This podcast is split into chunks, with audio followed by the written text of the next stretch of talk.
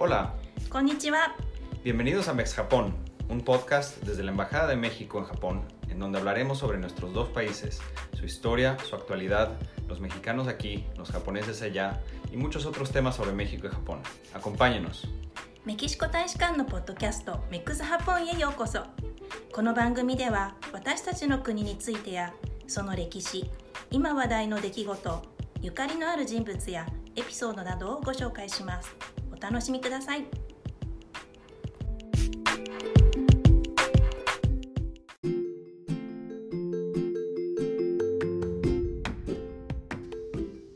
Bienvenidos nuevamente a un episodio de Mex Japón, el podcast desde la Embajada de México en Japón. Soy Emanuel Trinidad, agregado cultural de la Embajada. Soy Emi Cameta, encargada de Asuntos Académicos, Ciencia y Tecnología y Cooperación Internacional de la Embajada. Muchas gracias por estar con nosotros y escucharnos en este nuevo episodio. Como invitado el día de hoy tenemos la oportunidad de hablar con el profesor Jorge Aguirre González, experto en sismología. Para que lo conozcan mejor, les contamos que el doctor Aguirre González es ingeniero geofísico por la Universidad Nacional Autónoma de México. Es maestro y doctor en ciencias geofísicas con especialidad en sismología por la Universidad de Kioto. Ha laborado como investigador en la estimación de movimientos fuertes del terreno para sismos futuros en México en el CENAPRED. De 2004 a 2019 se desempeñó como coordinador de ingeniería sismológica del Instituto de Ingeniería de la UNAM y ha pertenecido al Sistema Nacional de Investigadores desde 1999. Fue presidente de la Sociedad Mexicana de Ingeniería Sísmica en 2010-2011 y ha realizado cuatro estancias en la Universidad de Kioto como profesor invitado. Su investigación se enfoca en el estudio de las características de la fuente sísmica de sismos mexicanos, así como las condiciones locales en la generación del movimiento del terreno y estudios de vibraciones, entre otros. Ha publicado más de 70 artículos técnicos sobre el peligro sísmico, sismología de movimientos fuertes y exploración del subsuelo mediante el uso de microtremores.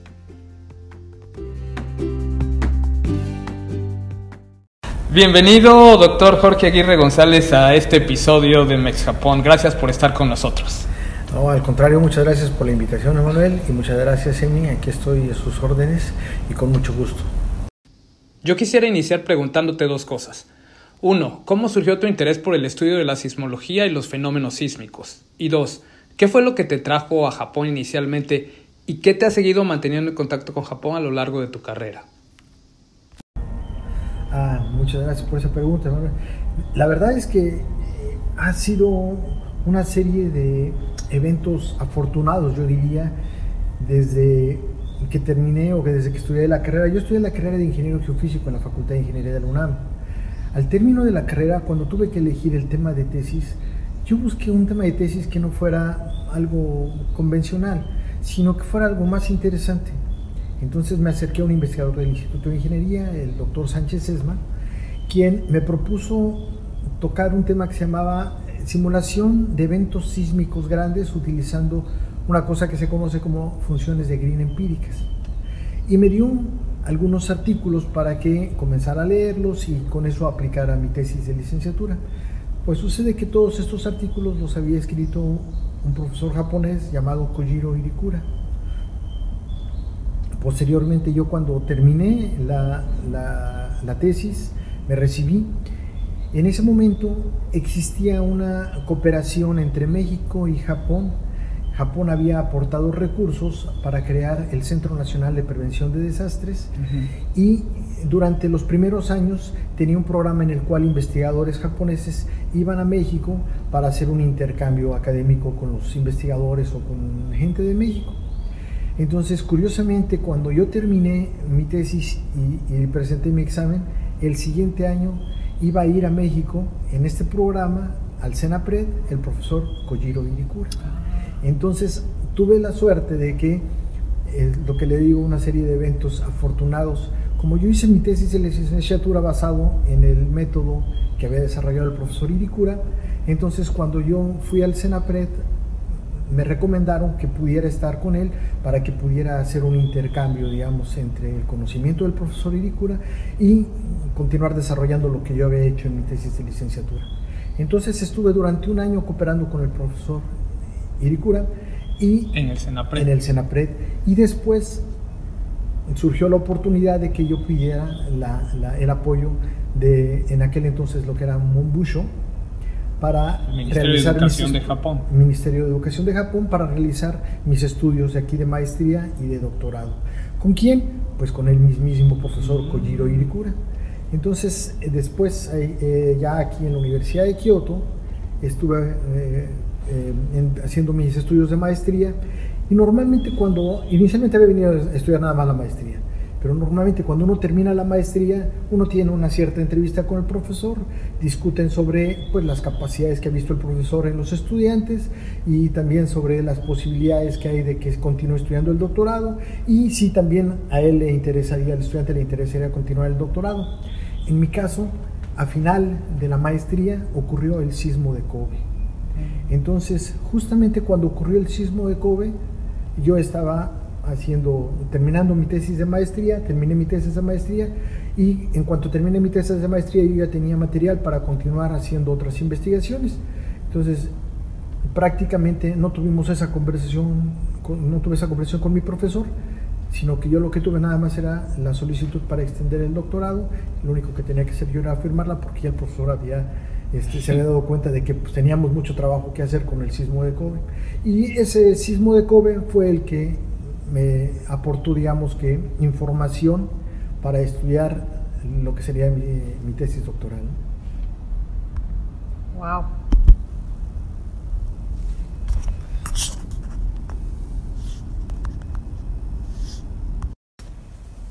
Oye, profesor, pues todo, todo, todo esto, lo que nos cuentas, eh, pues realmente para mí que yo he estado en esta área en los últimos años en cuestiones de cooperación entre México y Japón, pues hemos estado leyendo los antecedentes de cómo empezó la cooperación, eh, cómo se fue fortaleciendo la cooperación entre México y Japón.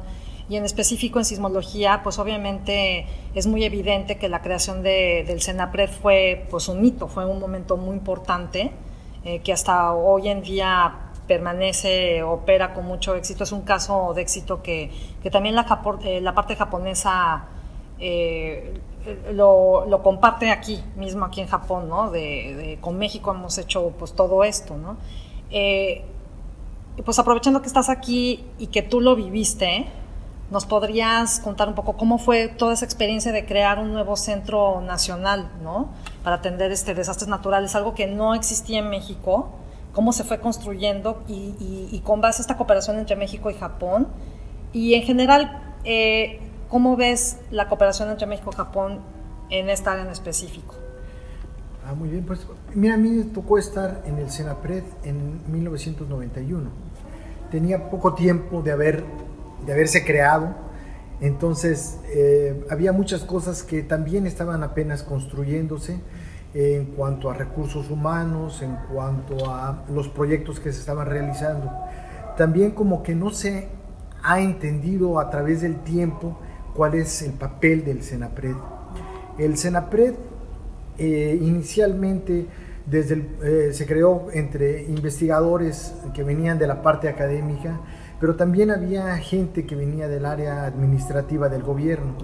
Eh, una vez que se eh, que, dejó de estar, digamos, coadministrado por el gobierno de Japón y el gobierno de México, esto pasó a formar parte de la Secretaría de Gobernación y recientemente ya ha pasado a formar parte de, la Secretaría de, em, bueno, eh, donde está la, eh, Policía Federal y ese organismo. Seguridad Ciudadana. La Seguridad Ciudadana. Entonces, pero durante ese tiempo también ha, ha cambiado Originalmente yo creo que nosotros como, pues yo venía de la parte de investigación, consideramos que era un centro de investigación, la parte administrativa sentía al revés, como que era un, ente administrativo y que este, pues la investigación estaba para apoyarlos.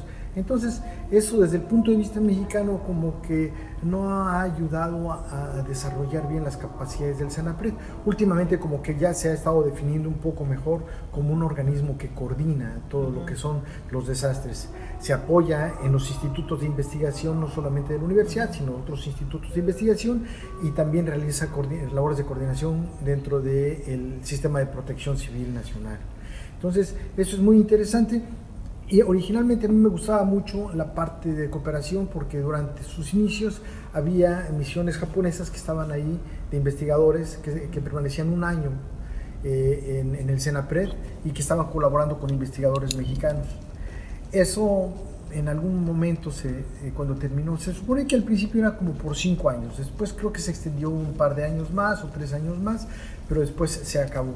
Y llegó un momento en el cual pues no, no, se, no se continuó, cosa que a mí me gustaría, o yo creo que sería muy pertinente que todavía continuáramos haciendo ese tipo de estancias, eh, en, el, pues ya sea en el Senapred o en cualquier otro instituto de investigación, porque yo creo que es muy valioso que, tengamos el punto de vista de, investigadores japoneses.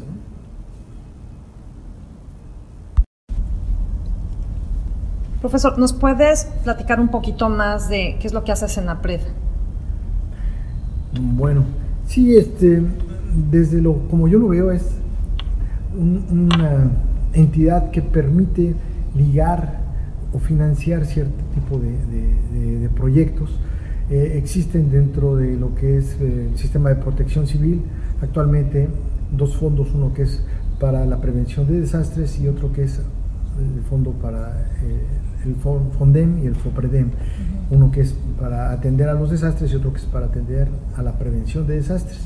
Dentro de la prevención de desastres se pueden financiar muchos proyectos que permiten eh, generar eh, redes de instrumentación, monitoreo de los eh, diferentes problemas que puede haber, no solamente sísmicos, sino de otro tipo de, eventos naturales, ah, como pueden ser huracanes, inundaciones, incendios.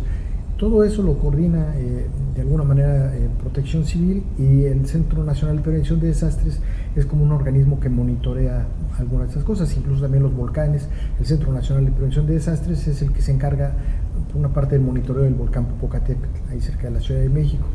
Pero lo interesante es esto, que tiene una función también como de gestión de estos recursos, mm. que permite que eh, estos recursos del FOPREDEM se puedan hacer llegar a las instituciones que pueden hacer investigación para prevenir los desastres. Las cosas, digamos, en, en México y en Japón funcionan un tanto diferentes. Por ejemplo, en México tenemos un Servicio Sismológico Nacional, pero que no es un organismo independiente.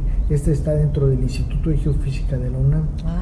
Cosa que aquí en Japón existe un organismo completamente independiente que es el JMA, la Agencia Meteorológica de Japón, y que tiene una gran cantidad de recursos y una gran cantidad de, personal y, de, eh, infraestructura, infraestructura que puede ayudar tanto al monitoreo como a la, eh, pues este, al seguimiento de los desastres. Wow, pues muchas gracias por todo esto que nos cuentas de, del Senapred, cosas que son muy interesantes. Y realmente a mí lo que se me ocurre preguntarte es, ¿cómo, eh, en tu experiencia, que es, muy amplia eh, en el campo de la sismología, ¿cómo nos podrías dar una idea de cómo se comparan eh, sismológicamente México y Japón? Y en ese marco, ¿cómo se podría ampliar la cooperación en esta, en esta área? Ah, pues muchas gracias, es bien interesante. Aquí en Japón, después del sismo de Kobe, se dio una explosión de instrumentación en todo el país. Se han instalado eh, pues miles de aparatos y con diferentes, este, bueno, eh, algunos en, en la superficie, otros en algunos pozos en tierra y, este, y eso, eso ha dotado de una información increíble para estudiar el fenómeno sísmico que pues es bastante recurrente aquí en Japón. Eh, Japón, eh, el territorio de Japón, si no me equivoco, es como la tercera parte del territorio de México o algo por el estilo. Sin embargo, en México tenemos una cantidad muy pequeña de instrumentación. Eh, en otras ocasiones, de hecho, cuando se fundó el Senapred, el gobierno de Japón aportó ciertos recursos para poner algunos instrumentos.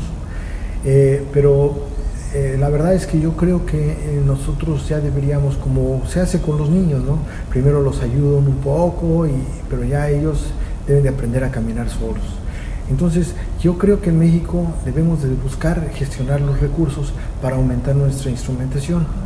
Actualmente, a raíz de unos sismos que ocurrieron el año pasado, varias instituciones que tienen equipos en la Ciudad de México, nos estamos poniendo de acuerdo para tener e intercambiar toda la información de estos registros y que no tengamos la información de manera separada.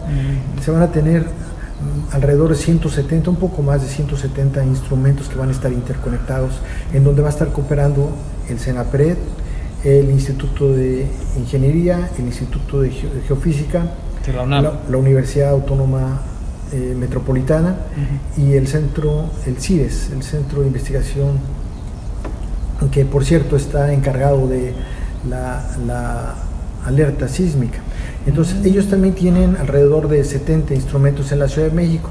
Entonces vamos a juntar todos estos datos, vamos a eh, eh, intercambiar la información y vamos juntos a dar informe al gobierno sobre la actividad sísmica que ocurre en la Ciudad de México.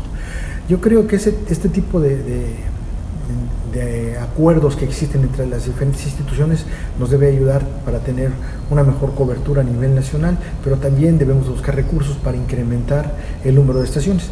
Esto es con respecto a la infraestructura. Pero eh, también aquí en Japón yo veo que existen muchos institutos y muchas universidades que hacen investigación sobre los sismos, de tal manera que eh, existen eh, manera, hay forma de discutir, se crea esta masa para poder generar discusiones, poder llegar a la, verdad y poder tener también muchas aportaciones.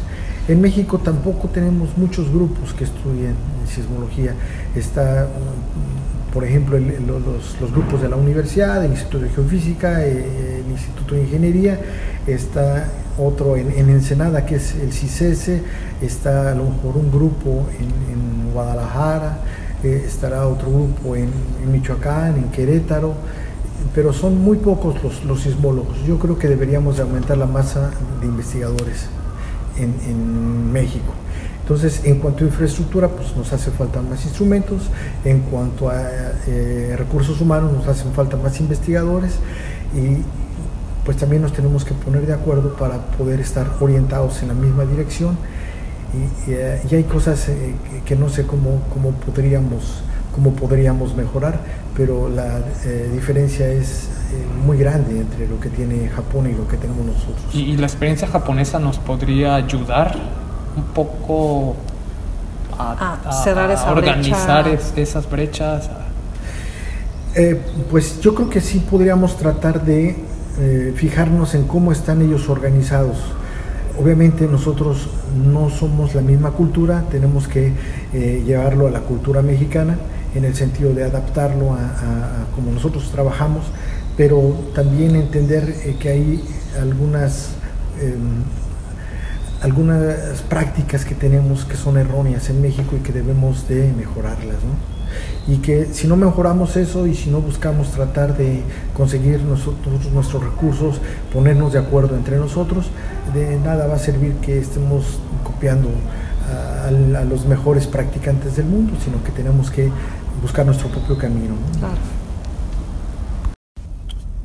Profesor, pues ya nos estamos acercando desgraciadamente a, pues a, la parte final de la entrevista, eh, pero no sin antes eh, preguntarte, ¿qué podemos hacer para que los niños, desde niños, eh, cómo despertarles el interés hacia la sismología, hacia todos estos fenómenos y que en algún futuro puedan pues soñar llegar a ser sismólogos, poder estudiarlo científicamente, ¿no? Este, contribuir a fortalecer en el conocimiento de pues que realmente pues nos termina afectando a todos, ¿no? Eh, de otra forma es nuestra vida diaria, sociedades, este, países enteros, todo el planeta. ¿Y qué consejos podrías eh, compartirnos eh, a los jóvenes que nos están escuchando y que tienen el deseo de incursionar a, a, este ramo? ¿Y qué oportunidades podrían encontrar, por ejemplo, tanto en México como en Japón para poderse desarrollar profesionalmente? Ah, pues muchas gracias. Mira, yo doy una clase en la Facultad de Ingeniería y siempre a todos mis alumnos les digo que sueñen, que no dejen de, soñar, que todo lo que se imaginen es posible. Yo provengo de una familia no de, recursos muy, muy amplios, sino que tenía ciertas carencias, sobre todo cuando yo estaba estudiando. el pensar que yo fuera a hacer una maestría o que yo fuera a hacer un doctorado y hacerlo en el extranjero y en un lugar tan caro como Japón, pues parecía fuera de mis cabales, ¿no? Sin embargo, lo, lo hice, lo hice con el apoyo de una beca, lo hice pues también con esfuerzo, porque las cosas no se dan gratis, uno tiene que este, poner empeño y tiene que esforzarse. Y yo creo que eh, eh, eso está al alcance de cualquier gente. Entonces, todos aquellos que piensen que no pueden hacerlo porque no tienen los recursos económicos, créanme que están equivocados. Ustedes lo sueñan, si ustedes ponen empeño, si ustedes estudian fuerte, habrá siempre algunos organismos que puedan apoyarlos para que consigan becas, para que logren. Y no solamente en el campo de la sismología, sino en cualquier otro campo. Una cosa que a mí me gusta es también decirles a los estudiantes, que siempre que estén haciendo lo que a ellos les gusta, lo que a ellos les interesa, lo que eh, de corazón les, les nace hacer, pues siempre lo van a hacer mejor. Entonces, por más que les parezca interesante cualquier campo, pero que no les guste, eh, que no gocen haciéndolo, pues no lo hagan. Mejor traten de hacer algo que les guste y seguramente en ese ramo van a lograr hacer grandes cosas. A mí, desde cuando tuve que escoger la carrera, había cosas que me llamaron de la carrera. Una de esas era, bueno, yo estudié la carrera de ingeniero geofísico, una de ellas es que se utilizaba la física, las matemáticas, trabajar con instrumentos y trabajar en la naturaleza. A mí me encantaba salir al campo, me sigue gustando andar saliendo en el campo. Ya he recorrido algunas este, montañas alrededor de la, de la, ciudad de Kioto y me sigue encantando subirme a los, a los cerritos esos. Y me encantaba también desarmar triciclos cuando era niño, entonces también andar trabajando con instrumentos también era una cosa que me llamaba mucho la atención. Las matemáticas y la física también fue algo que me apasionó. Y yo creo que si hay personas que tengan ese tipo de pasiones y que les interese ver el fenómeno, el fenómeno sísmico es sumamente interesante.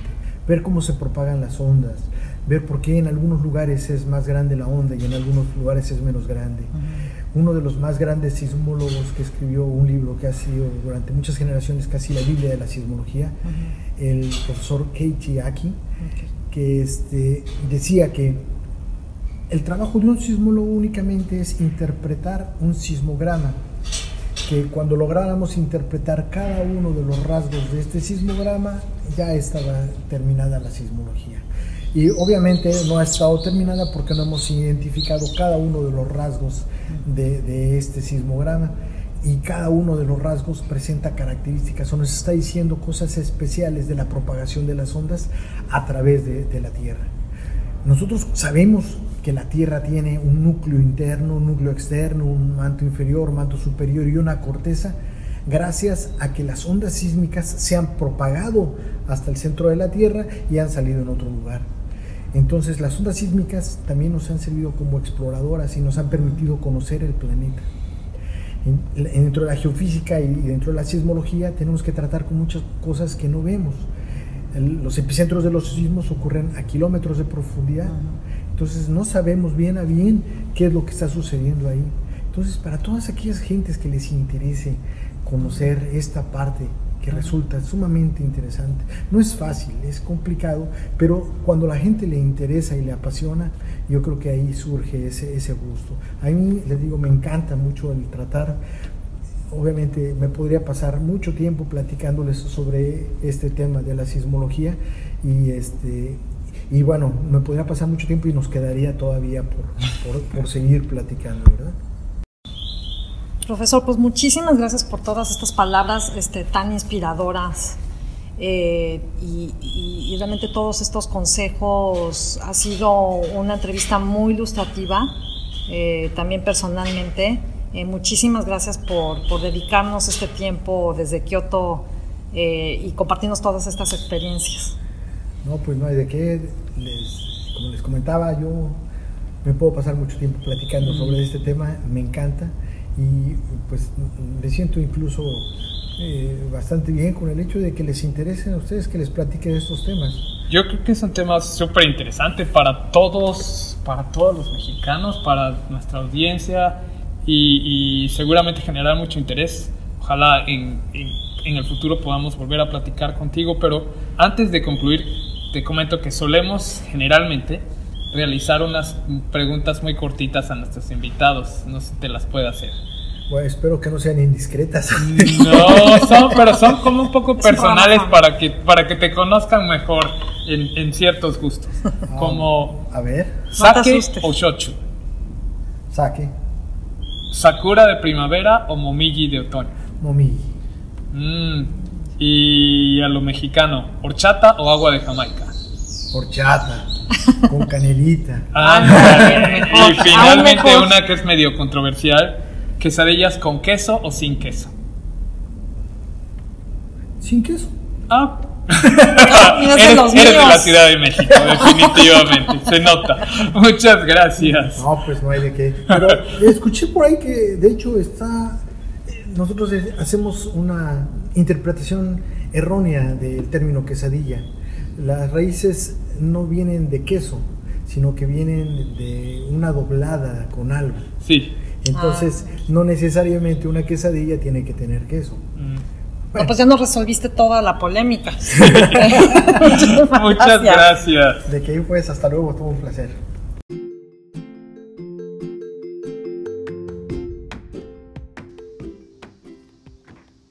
Concluimos aquí este episodio de nuestro podcast Mex Japón. Gracias sinceras al profesor Aguirre nuevamente. Ha sido una plática sumamente interesante y muy ilustrativa de las oportunidades de estudio y colaboración en sismología. Sin duda, uno de los temas de interés común entre México y Japón. No dejen de escribirnos sus comentarios, sugerencias o preguntas al correo electrónico de la embajada infojpn.sre.gov.mx. Y si les ha gustado el programa, Apóyennos siguiendo el podcast en Spotify y compartiéndolo con todas las personas interesadas en la amistad entre México y Japón. Los esperamos en nuestra siguiente conversación en español y también en los episodios que hacemos en japonés. No dejen de escucharnos. Hasta la próxima. Sayonara.